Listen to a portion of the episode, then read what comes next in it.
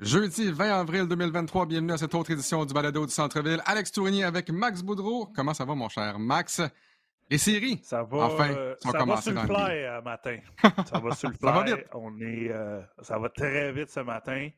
Mais euh, écoute, on ne manquera pas euh, notre plage pour faire le podcast. Ça va être très rapide aujourd'hui, mais il y a encore plein de sujets à parler. Et, il y a beaucoup de choses à dire. J'ai hâte qu'on débute. Hey Max, est-ce que tu t'es déjà battu, toi, avec un ours? Parce que tu sais, t'es comme 6 pieds 8. On, ne parlera pas de ton poids, mais. un ours? Est-ce que tu t'es est-ce que tu t'es déjà battu, toi, avec un ours? Non. Écoute, euh, 6 pieds 8, 300 livres maintenant, je suis pas fier de le dire, mais je me suis battu une fois dans ma vie. J'ai 37 ah ouais, ans. Hein? C'était pas un ours? C'était pas un ours, c'était euh, en jouant au hockey, euh, hockey sur balle dans ma cour d'école à côté de chez nous à Verdun. Eh, wow. J'ai donné un coup de poing. J'ai reçu un coup de poing, j'ai donné un coup de poing. On a donné un. la, la, personne a tombé à terre. Je me suis senti tellement mal, je l'ai invité à souper. Donc, euh, ah. ça résume ma carrière. Euh, 1-0, une victoire, 0 défaite, un knockout. Fait que j'ai. Je suis parti au bon moment, je pense. Mais non, je me suis jamais. Oh. Euh, je me suis jamais là... battu, même au, au basket. Euh, jamais. Là, dans le fond, Max, tu me dis que tu t'es jamais battu avec un ours. Est-ce que tu penses, mettons, que, tu sais, poke the bear, juste comme toucher un ours, mettons, est-ce que tu penses que c'est une bonne idée, normalement, là? Mettons, tu t'en vas, je sais pas, à quelque part où il y a des ours, tu penses que c'est une bonne idée? Non. Y a-t-il quelqu'un qui pourrait peut-être en parler à Dylan Brooks? Attends une minute. Y a quelqu'un qui pourrait en parler à Dylan Brooks, Max? Au début, je suis comme, aussi tu t'en vas avec ton bat, bat, ben là, battre les ours? Mais là, je sais exactement où tu t'en vas. Et c'est parfait qu'on en parle. C'est comme s'il y a une compétition à l'interne dans la NBA à savoir qui qui va être le plus gros vilain, tu sais, le villain, là. Là, tu as Draymond Green qui commence à faire épais, hein? Ah, écoute, vilain épais, euh, faire parler de lui en bien ou en mal, mais pour qu'on parle de lui. Et là, tu as Draymond Green, que tout le monde parle de son incident qui est arrivé avec sa bonus. On va en parler tantôt. Puis, Dylan, puis Dylan Brooks, il dit Attends une minute, mon, mon beau Draymond. Là, on a gagné hier, c'est un à un. J'ai le droit de me faire aller la gueule. Fait que là, je vais okay. commencer à dire. Explique justement aux gens ce qui s'est passé hier. exact. C'est Dylan Brooks, qu'on le, le connaît bien, un, un, un, fellow Canadien en plus, jouait à l'Université d'Oregon. Puis toute l'année, ça a été. Puis même les années passées, tu sais pas qu'il c'est un joueur dirty, mais c'est un joueur qui adore le trash talk. D'après moi, son joueur préféré quand il était grand, c'était sûrement Kevin Garnett, Reggie Miller, Gary Payton. Tous ceux qui se faisaient aller la gueule. Et. Tous ceux qui ont gagné quelque chose aussi, ça. Oui, ceux qui ont gagné quelque chose. Et, ou sont en euh, fame, ou tu sais. Et, et, et, les joueurs de Memphis ont une certaine réputation, Alex, récemment, que quand ça va bien puis qu'ils gagnent, et les lèvres bougent beaucoup. Mais quand ils perdent, il n'y a pas personne qui dit rien. Et c'était ça qui était un peu drôle, c'est que les Lakers ont gagné le premier match de la série, puis tu n'as rien entendu du côté de Mmh. Memphis. La seule chose qu'on entendait, c'est John Moran s'est blessé, mais aucun joueur qui sont allés à dire des propos controversés ou juste du trash talk, comme on peut l'appeler. Mais là, hier, Memphis gagne sans John Morant un excellent match. Je peux rien dire contre euh, Xavier Tillman. Le reste des joueurs de Memphis, je pense, quatre joueurs en haut de 10 points. Ils ont joué un match super. Mais Dylan Brooks a commencé à trash talker. Et là, ça s'est continué dans les médias parce que les médias, c'est sûr que eux, c'est du bonbon pour eux autres. Il faut, ils vont en parler, c'est controversé, ils vont en Là, parler, Max, ils vont sauter dessus. Juste pour que les gens sachent à la maison, OK? Dylan Brooks, hier, c'est 12 points, 3 passes décisives, euh, un rebond, 5 en 14 du terrain, OK? LeBron, hier, a connu un bon match, 28 points, 12 rebonds, 3 passes décisives. Explique aux gens ce que Dylan Brooks, avec ses lunettes fumées, a dit dans le vestiaire après le match. Il dit. Mais il a dit deux choses. Il dit, premièrement, il dit Hmm. Moi, j'aurais aimé ça jouer contre le LeBron euh, du Miami Heat ou les Cavaliers parce qu'il était meilleur. Puis là, il dit Moi, je m'en fous de LeBron James maintenant. Il est vieux. Il est vieux. J'ai aucun respect. J'ai aucun respect pour un joueur qui ne marque pas 40 points sur moi. quand tu dis poke the bear, là, puis en plus de ça, ils s'en vont où le troisième match? Ils s'en vont à Los Ah Angeles. Puis là, Ah, arrêtez-moi avec à Los Angeles, les partisans sont comme à Miami, ils arrivent en retard, tout ça. Non. À Los Angeles, quand c'est les Lakers, les partisans sont die-hard. C'est bien beau, là, il y a des célébrités là, alentour du, du court, là, Mhm. mais en arrière d'eux autres, c'est du monde que. Écoute, c'est la, deuxi- euh, la deuxième plus grande franchise de la NBA titrée. C'est des partisans. Il va se faire huer et en même temps, c'est tellement. marchera le fun pas. Parce que c'est tellement le fun de regarder ça. Là. Ah ouais. On est en série, il y a du trash talk. Mais c'est juste, tu sais, allez regarder les images. Tu le dis, Dylan Brooks est dans le locker room, il y a des lunettes fumées, la chemise ouverte, la grosse chaîne. tu sais, je veux dire, c'est rendu un show, là. C'est comme. C'est comme un, un- un- un- Moi, j'appelle ça, c'est comme une bataille entre lui et Draymond, sans vraiment l'aide de dire on parle tout le temps de toi, Draymond, là. Attends une minute. Je vais commencer même Patrick à, tu sais. parle de moi. Patrick Beverley, pareil. C'est tout dans le même Chicago, moule, puis, puis on s'entend qu'ils sont éliminés, mais. euh, Mais tu sais, ah Max, ouais. Puis là, j'ai hâte de voir le match numéro 3, puis c'est ça qui est le fun. Écoute, il met la table. T'as même pas besoin de rien dire, faire d'analyse, de dire OK, eux, ils ont ça, eux, ils ont ça, John Moran va survenir. Non. Tu veux donner le ballon à LeBron, et tu vas voir qu'est-ce qu'il va réagir contre un Dylan Brooks en défense contre lui. Honnêtement, là, ça ressemble à de, à de la lutte. Tu sais, moi, j'étais un gros fan de lutte, là, tu sais, peut-être jusqu'à, je sais pas, euh, année 2001, 2002 à peu près, là, quand j'avais 17, jusqu'à temps que j'avais 17, 18 ans, puis c'est la même chose. C'est des interventions Ah, au ouais. micro, mais ça se passe dans les médias. On aime ça, c'est le fun, mais Dylan Brooks, puis tu sais, même les Grizzlies de Memphis, là, qui jouent au tough depuis l'an passé aussi, euh, euh, dans leur série, entre autres, contre les Warriors, qu'est-ce qu'ils ont gagné? Ouais. Qu'est-ce que ces gars-là ont gagné? rien. Tu donnes. Hey, honnêtement, là, c'est fake it till you make it avec eux. Hein? Ils n'ont rien gagné. 100%. Ils n'ont rien prouvé.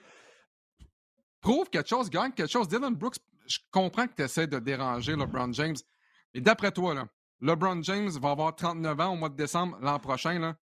Trash fait 20 talking LeBron James, ça fonctionne pas. Ça n'a jamais vraiment fonctionné. Ça fonctionnera pas vraiment. Donc, arrête de parler parce que ce qui va arriver, c'est que c'est ta game à toi. Tu vas, tu vas modifier ta propre game. LeBron, là, je suis certain que le match numéro 3 va encore faire 30 points, 9-10 rebonds. Sa game ne changera absolument pas. Mais quand tu te mets à penser plus à LeBron qu'à ton match, là, ben c'est, ça va nuire à toi-même. Dylan Brooks, un conseil, puis je te l'ai dit. Si Max Boudreau à CC8 300 livres se poke pas un ours, se bat pas contre un ours, essaye pas avec un ours C'est quoi que. et un enfant avec une hein, chèvre un peu, là, une espèce de pseudo-goat. Oui. Alex, c'est quoi que Patrick Huard disait dans un de ses, ses sketchs? Ferme ta gueule. Ah, Fait que c'est ça. mais je veux dire, Dylan Brooks. Mais, mais c'est ça le pire, c'est que, tu sais, il y en a qui trash talk et sont capables de le back it up, tu sais. Mais Ouais. tu l'as dit, Memphis ont absolument rien gagné. Tu sais, on s'en fout que tu as fini deuxième dans la saison. Là. Personne ne va se souvenir dans 20 ans que Memphis a fini deuxième dans la saison 2020 2022-2023. Ouais. Ils vont savoir qui a gagné le titre, puis même encore. Mais euh, ça fait juste rajouter du feu, puis écoute, c'est. C'est le fun. Il y, en a qui vont, y en a qui vont regarder ça puis vont dire Ah, il met tout le spotlight sur lui, euh, tout le monde va juste parler de lui, ils vont oublier le, le- le reste. Mais en même temps, là, moi, si je suis un joueur des Lakers, là, ça, ça fait juste me ranimer la forme. Puis je veux dire, on s'en va à la maison, les partisans vont être derrière nous. On vient de. de- on est allé voler un match sur la route, si je peux dire, appeler voler un match. Mhm. Techniquement, le match d'hier, c'est le match qu'ils auraient dû gagner, euh, mais ils l'ont perdu. Mais, tu sais, c'est- un réalité, là, c'est un reality check. Cette série-là va sûrement aller en 6. mais écoute, pour le partisan moyen, là, c'est bien beau, tu sais. Tu, tu vas l'écouter, puis à la fin de la journée, là, la NBA aime ça parce que il va y avoir des codes d'écoute. Euh, c'est du monde qui vont regarder. C'est sûr que le, tout le monde va regarder le, le prochain match à LA. là. Exact. Bon, on parle maintenant de, de Draymond Green. Notre ami Draymond Green est, Ouais. comme, comme on dit, il n'y a jamais une journée plate dans NBA, mais il n'y a jamais une, une journée plate souvent grâce à Draymond Green dans le match numéro 2. euh, altercation avec Domantas Sabonis. Euh, Sabonis, essentiellement, qui retient euh, la jambe de Draymond Green. Draymond Green qui dit, écoute, je suis pas le gars le plus flexible, ma jambe devait redescendre quelque part. Étrangement, ben, la jambe est redescendue. En fait, le pied est redescendu directement sur le sternum de Domantas Sabonis. Euh, Sabonis, donc, qui a été blessé au sternum. Puis là, évidemment, on a notre ami Draymond Green qui a demandé un rayon X sur, sa cheville, sur son pied, pour être bien certain que Sabonis ne l'a pas blessé. Et là, Draymond Green qui a été donc suspendu pour le match numéro 3. Euh, et j'ai hâte de voir quel effet ça va avoir, surtout que les Warriors de Golden State tirent de l'arrière 0-2 dans la série.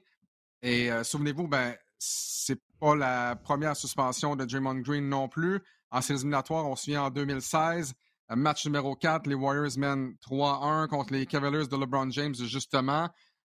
suspension de Draymond, et là, ça change vraiment toute la série. Les, les Cavaliers qui remportent donc, le match numéro 5, le match numéro 6, le match numéro 7, éventuellement pour remporter le titre de la NBA.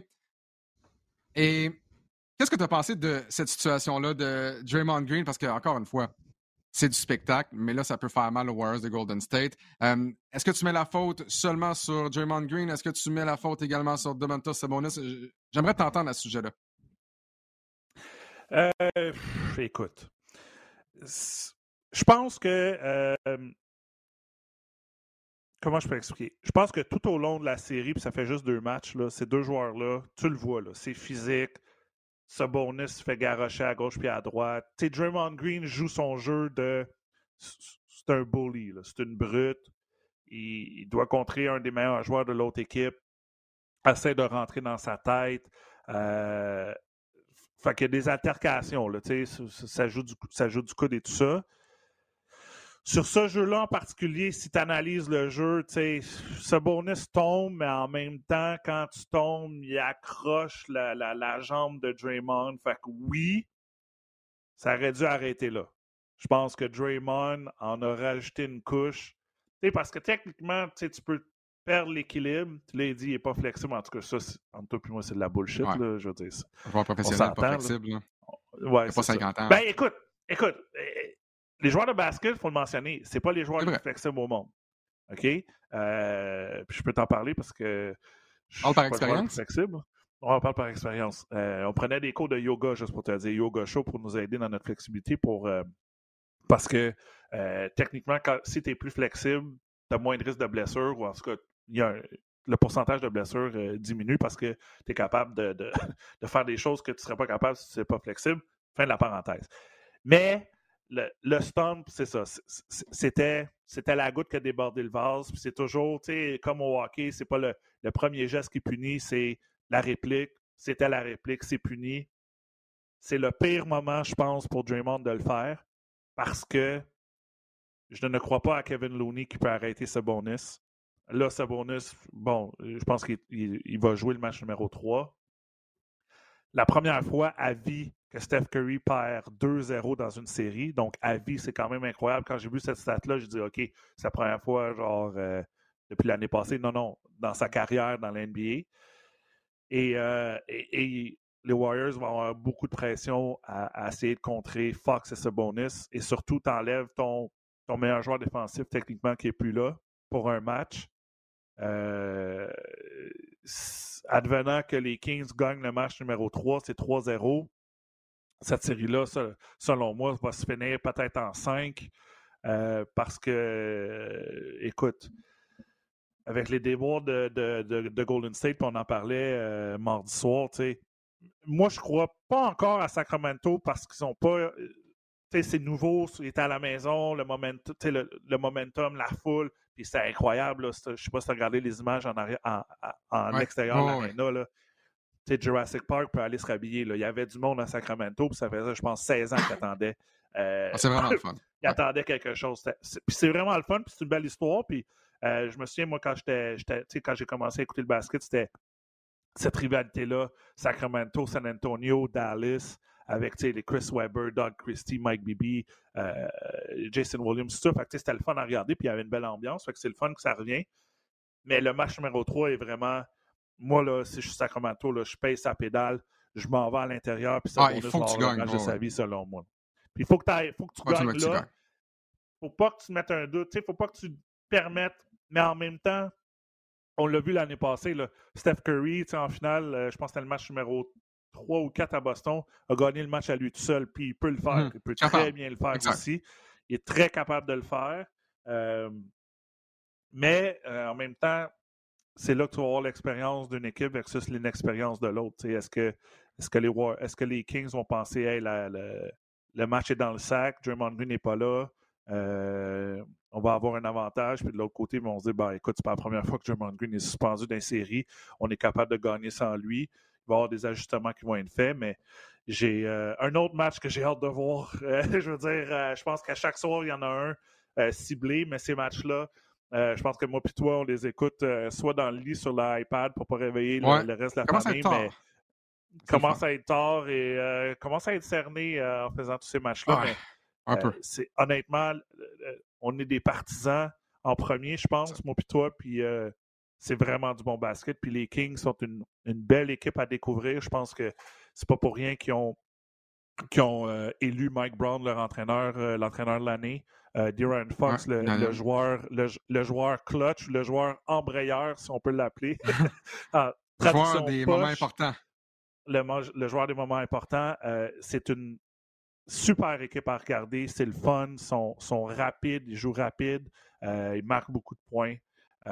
Mais ils jouent dans l'Ouest, donc ils jouent un peu plus tard. C'est un peu c'est un peu plate qu'on ne peut pas décrire leur match à RDS, quoi qu'on va peut-être le faire en deuxième ronde, tout dépendamment qui, ça va être quoi les affrontements. Mais c'est du, du, très, du très beau basket à regarder. C'est euh, spectaculaire. C'est le fun à regarder. Max, euh, le temps file, c'est une version écourtée du balado de centre-ville pour cette semaine, mais de toute façon, on est là maintenant chaque semaine.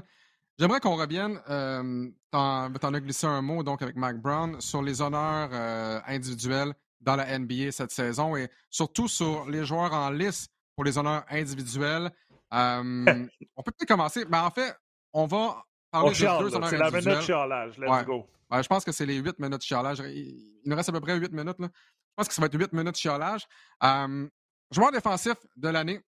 Jaren Jackson Jr., qui a connu vraiment une année euh, formidable du côté des Grizzlies de Memphis, on en a parlé joueur capable de bloquer à l'anneau et il y a tellement un impact à l'anneau. Je pense que les joueurs qui lancent contre lui à l'anneau depuis le début de la saison, je pense que le pourcentage, c'est à 48% C'est le plus bas pourcentage pour un joueur qui a défendu au moins 300 tirs à l'anneau. Brooke Lopez également, Evan Mobley euh, du côté des Cavaliers pour Mobley, Lopez pour les Bucks de Milwaukee. Dans The Athletic, il y a un texte qui est sorti récemment euh, et on a demandé aux joueurs de voter pour leurs trois candidats, euh, en fait, pour qui est le meilleur joueur défensif de la NBA. Drew Holiday, de loin, de loin au premier rang, avec 28,7% oui. Lugansdor, deuxième, 11,4% Lugansdor qui a reçu les éloges de Damien Lillard notamment, qui a reçu les, euh, éloges d'un paquet de joueurs de la NBA. Luka Doncic également. Au troisième rang, c'est autre. Donc, autre. De Brooke Lopez et de Marcus Smart. Comment se fait-il que Lugansdor, et en fait, je vais, je, vais, aller plus loin que ça. Pourquoi ce, pourquoi c'est devenu un trophée, un honneur individuel remis à des big men? Pourquoi? Ah, ah, je comprends que Marcus Smart a été le dernier à le remporter. Avant, il fallait revenir à Gary de Glove Payton, ouais. Et là, c'est fou à quel point il y a une différence entre ce que les joueurs sur le terrain pensent et le vote des médias. Pour moi, que Lugansdor soit pas là après tous les éloges qui ont été envoyés envers Lugansdor, ne se retrouvent même pas là. Et non seulement ça, Lugansdor a aucun vote. Et ça, pour moi, ça fait aucun sens. Aucun vote. Puis même, tu as un OJ Lenobi qui est loin, là, qui est au, milieu du peloton pour les, votes. C'est le gars c'est le gars qui a mené la NBA au chapitre des vols de ballon cette saison. Il est au milieu. Et là, on a trois trois big men, trois wings, peu, importe, dans les trois joueurs en nomination. Je comprends pas. Oui, puis le gagnant est huitième, égalité en huitième place. Donc, Triple J est dans, dans ce, dans ce survey-là. Puis là, bon. Euh, c'est sûr que moi, je suis outré, là, je, je, je, je, suis dans la même lignée que toi. Est-ce que le survey est euh, représentatif de tous les joueurs?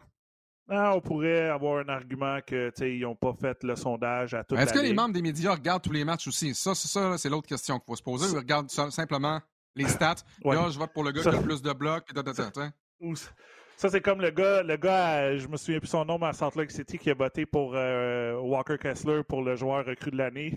c'est le seul, c'est le seul, je pense, parmi 25 votes qui a voté pour lui, mais il joue, tu sais, il vient de là-bas.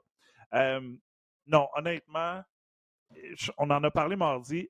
La, première chose, le premier argument je vais dire, c'est que, à part Marcus Smart, Gary Payton, ça a toujours été un big man. Pourquoi?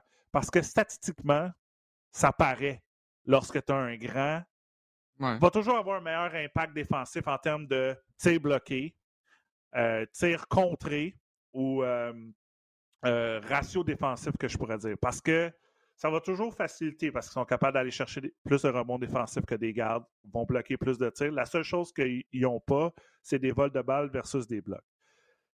Sauf que si tu regardes les matchs, les possessions défensives puis les joueurs, les joueurs de garde, un joueur comme Lugansdor, va pas vraiment, ça va pas vraiment paraître sur un stat sheet, donc sur des feuilles de statistiques, ce qu'il va faire dans un match. Mais c'est lui qui va être un contre un le plus souvent. Un big man, là, va venir aider pour bloquer un tir. C'est rare que tu vas avoir euh, Nicolas Jokic, par, exemple, contre Rudy Gobert, un contre un. Jokic va faire son, son, son, son moves, sa manœuvre, et c'est Rudy qui va le bloquer. Non, euh, la situation que Rudy Gobert, par, exemple, va faire son bloc, c'est Jokic va être contre Carl Anthony Towns, va essayer de le battre, et là, Rudy Gobert va venir.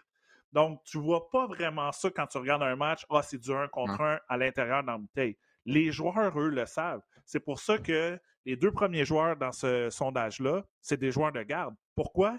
Parce que c'est eux qui vont jouer pression tout terrain, pression mi-terrain, un contre un. C'est tu de le battre un contre un, puis c'est là que c'est impossible. Ben, impossible. Très difficile. Et Drew Holiday, c'est un excellent joueur. Et Lugansdor est un excellent joueur. Moi, je pense que je suis plus outré. Pas que Lugans a gagné, mais qu'il n'y a eu aucun vote des médias. Est-ce que les médias regardent parce qu'ils vont regarder pas tous les matchs du Thunder, ils vont dire Ah, ben le radio, on va, on va mettre tout le monde sur le 100 possession que j'aime regarder. Ils vont dire Ouais, mais l'apport défensif, tu sais, Triple J a 106 points pour 100 possessions en défensive versus un Lugan, je n'ai pas les stats devant moi, mais qui est beaucoup plus haut. Mais ça, c'est une défensive collective, c'est pas une défensive 1 un, contre 1. Et même chose pour OG Nobi qui, qui, a le plus de, de vol de balles. Euh, je sais que le temps court, excuse-moi, mais oui, à la toute fin, oui, je suis outré, puis euh, j'aime mieux, ah, je, me base mieux sur les réponses des joueurs sur les réponses des joueurs que la réponse des médias ou, des gens qui, euh, qui, votent. tu parles du fait d'être outré. La semaine passée, j'ai vraiment mal commencé. Euh, en fait, ma soirée, lorsqu'on a annoncé justement les finalistes, et de voir que, en fait, de ne pas voir le nom de Bénédicte Mathurin pour moi. Ouais, ça, c'est l'autre chose. Je le comprends un peu, mais en, même temps, je trouve que ça n'a aucun espèce de bon sens. Lugansdor, en fait, Ben Mathurin, qui, n'a pas été mis en nomination pour la recrue de l'année, ça, pour moi, ça fait aucun sens. Paulo Banquero, parfait. Walker Kessler, Jalen Williams. Je comprends pas pourquoi on n'a on pas mis Bénédicte Mathurin. C'est près de 17 points par match, 4 rebonds également. C'est simple, Alex. Il y a un creux de vague, je comprends, là, au mois de février puis mars, puis, les gens qui votent ont une mémoire tellement courte, là, mais souvenez-vous du début de la saison de Ben Maturin. Au mois d'octobre, c'est 20 points par match, 18,5. Il a quand même bien fini l'année avec euh, près de 20 points par match en moyenne là, à ses sept derniers matchs. Je comprends là l'argument que Ben Maturin, que son équipe ne fait pas les séries. Ben, Paolo Banquero non plus, son équipe ne fait pas les séries. Jalen Williams était dans le play-in. Qu'on arrête de me dire, puis le jazz, où est le jazz? je m'explique excessivement mal pourquoi Ben Mathurin n'est pas là. Pour le sixième homme de l'année, je peux comprendre. Euh, un peu mieux, je te dirais. Euh, mais c'est pas exactement comme si les sixième hommes de l'année, tu as Malcolm Brogdon avec les Celtics, parfait, Bobby Portis aussi, euh, Quickly, on est allé avec des joueurs dont les équipes ont mieux fait. Je comprends. Recrue de l'année pour moi, je, je, comprends pas. la recrue de l'année va jouer pour une, une, mauvaise équipe en partant. Fait que tu peux enlever ça du choix. La seule chose que moi je pense, puis tu sais, on, écoute une couple de podcasts, puis euh, j'adore écouter Bill Simmons qui en parle. Sa perception de Bénédicte Mathurin, c'est ah, c'est juste une machine à marquer, puis il fait d'autres, il fait rien d'autre. Fait que pour eux, l'apport de juste marquer des points ne pèse pas assez dans la balance pour avoir être nominé top 3 euh, pour les joueurs recrues de l'année. Mais c'est quand même 16 points par match. Là. Il faut c'est pas 16 points que tu fais euh, dans une ligue de garage qu'il n'y a pas personne contre toi. Là. Ces 16 points-là, en moyenne, il les a fait contre des joueurs de la NBA dans des matchs de la NBA contre qui ça compte. mais je pense que dans l'ensemble, j'aurais enlevé Jaden Williams qui a eu une bonne fin de saison, mais euh, j'aurais mis Bénédicte Méturin à sa place. Moi aussi, j'étais un peu, euh, un peu frustré de ça. Est-ce que c'est un manque de respect? Oui, un peu, mais en même temps, ils vont utiliser. Lugans et Bénédicte vont utiliser ça comme motivation l'année prochaine ah, pour encore devenir meilleur. je suis 200% sûr là-dessus. Parce que je comprends qu'un gars comme Jalen Williams, 14 points par match, il y a 1,4 vol de ballon. Donc, on aurait compensé sa défense, son, sa bonne fin de saison. Mais cette mémoire est bonne parce que je l'avais regardé euh, la semaine dernière. Je pense que du mois d'octobre jusqu'au 31 décembre, c'était même pas 10 points par match. Là, tu récompenses ah, en donnant pas dans les une nomination. Il jouait pas beaucoup. voilà. Donc, euh, j'imagine que, ben, comme, tu l'as dit, Lugansdor va s'en servir comme motivation. Même chose pour euh, Bénédicte Mathurin. Je m'explique encore mal cette situation-là. Mais que veux-tu? On n'a pas le droit de vote, Max. Prochain rendez-vous sur les ondes de RDS, ce sera demain, match numéro 3. Donc, demain, euh, le 21 avril 2023. Match numéro 3 entre les Knicks et les Cavaliers. Les Knicks qui ont remporté le premier match, les Cavaliers qui ont remporté le deuxième. la série se, transporte du côté de Madison Square Garden. Euh, vous serez en compagnie de Mathieu Jolivet et euh, de Peter Yanopoulos qui revient de vacances et qui s'est marié également. Donc, un nouveau marié, Peter Yanopoulos. Comme donc, Peter. On félicite, ouais avec une petite cérémonie sur la plage. Ça avait l'air très, très beau. Max, merci beaucoup pour ton temps ce matin. Euh, balado du centre-ville écourté un petit peu, mais toujours aussi intéressant d'avoir la chance de parler avec toi. On se retrouve la semaine prochaine, donc jeudi le 27 avril 2023. D'ici là, ben, regardez du basket, regardez du basket sur nos ondes euh, et profitez également du spectacle, du trash talk dans les médias, sur le terrain. On aime ça. C'est l'heure des séries éliminatoires à l'antenne de juste, Juste dans la NBA qu'on a ça, Alex. Hein? C'est incroyable. Juste ça. Pareil comme la lutte. Bonne journée tout le monde. Merci tout le monde. À bientôt.